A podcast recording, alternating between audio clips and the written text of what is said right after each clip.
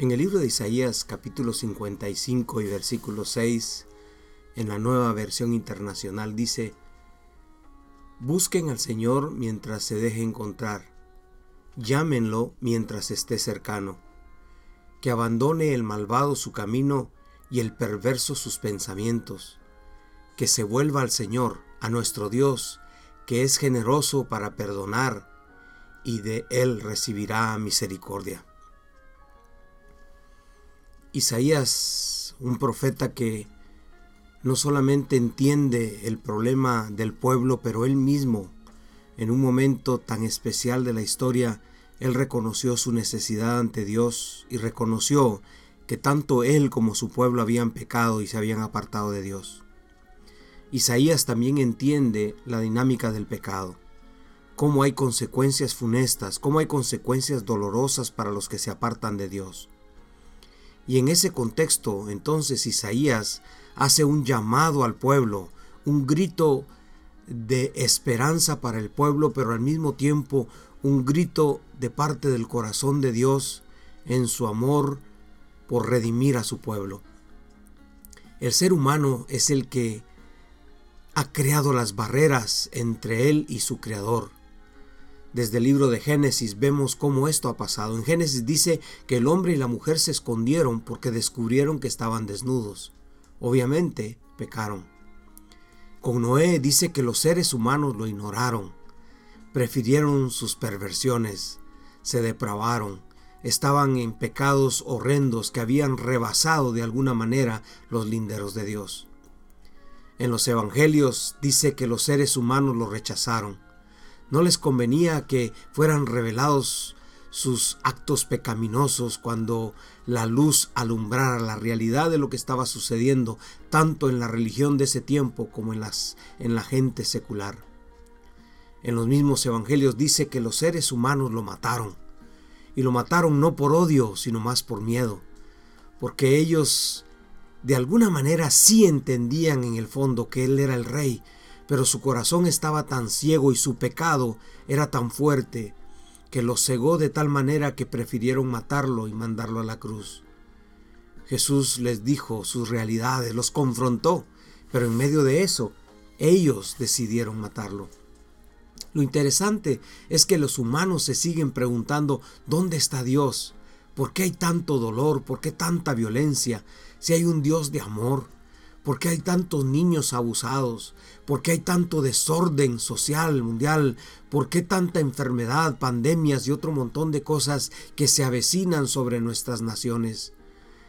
esa es la pregunta que el hombre en su supuesta sabiduría se está haciendo en su propio razonamiento y entonces se dedican a denigrar a Dios y a negarlo y a decir que el Dios de amor no existe porque si no interviniera. Pero la sanidad no depende de Dios. El avivamiento de la vida de las personas no depende de Dios. Una ciudad, una nación sana no depende de Dios, depende de la actitud de sus integrantes, como dice su palabra.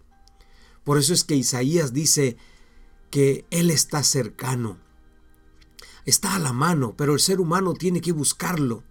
En el original diríamos que tiene que conquistarlo y por eso es necesario que lo llame. Dios no se ha escondido, por supuesto que no está escondido. Dios no está ajeno a la realidad de lo que está pasando, Él está allí, pero el hombre tiene que salir de su muro de pecado y ese muro que Él mismo construyó con sus ideales, su, su manera errática de pensar. Llamarlo, esto es lo que los profetas dijeron, me invocarán de todo vuestro corazón y yo los oiré y los perdonaré y me acercaré a ellos es el hombre el que tiene que reconocer que se ha desviado. No le conviene conocer a un creador justo, porque entonces el hombre tiene que ser justo de acuerdo a su creador y por eso es que sigue ignorándolo o sigue pecando. Clamar a Él es reconocer nuestra incapacidad de salir adelante, nuestra naturaleza caída que busca opciones y que terminan siempre en un callejón sin salida. El ser humano ha tratado por todos los medios de buscar su propia salvación, aún manipulando los mismos genes del ser humano, pero no lo ha logrado y no lo va a lograr, por supuesto. Otro requisito para conquistarlo es que abandone el malvado su camino, Esto es arrepentimiento, cambiar de ruta, salirse de la vereda que ha hecho con sus propios argumentos. El perverso, sus pensamientos perversos y torcidos, Pablo le dice a los romanos, transformados por medio de la renovación de vuestro entendimiento.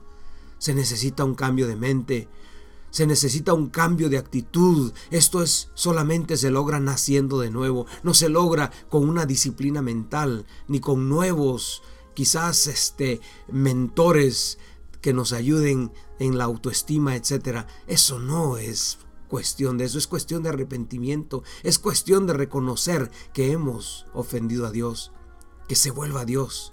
La esencia del arrepentimiento significa poner el rostro a Dios y reconocer como hizo Isaías cuando se dio cuenta frente a Dios que su vida era pecaminosa y su pueblo también estaba en pecado. Que tenga la mente de Cristo. Dice que cambie sus pensamientos y esto es con una mente totalmente nueva, renovada, hecha en el Señor. Que cambie de actitud, transformar su conducta al modelo de Jesús. Entonces, y hasta entonces, Dios tendrá de él misericordia. Qué hermoso pensamiento el que Dios nos dice, que se vuelvan al Señor, porque Él es generoso. Dios es generoso. Él es santo, es bueno, y Él va a entender la necesidad del ser humano, Él va a entender el clamor del ser humano.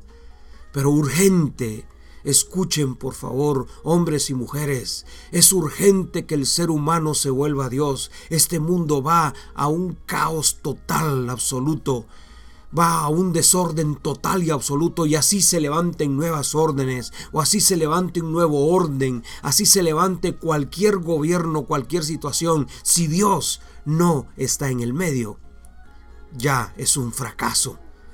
Aparentemente todo podría estar mejor, pero el hombre no es capaz, y más un hombre pecador, empedernido, con una mente distorsionada por el pecado, no va a lograr nunca nada. Dios está llamando, hombres y mujeres, esposos, esposas, cónyuges, necesitan ser buenos.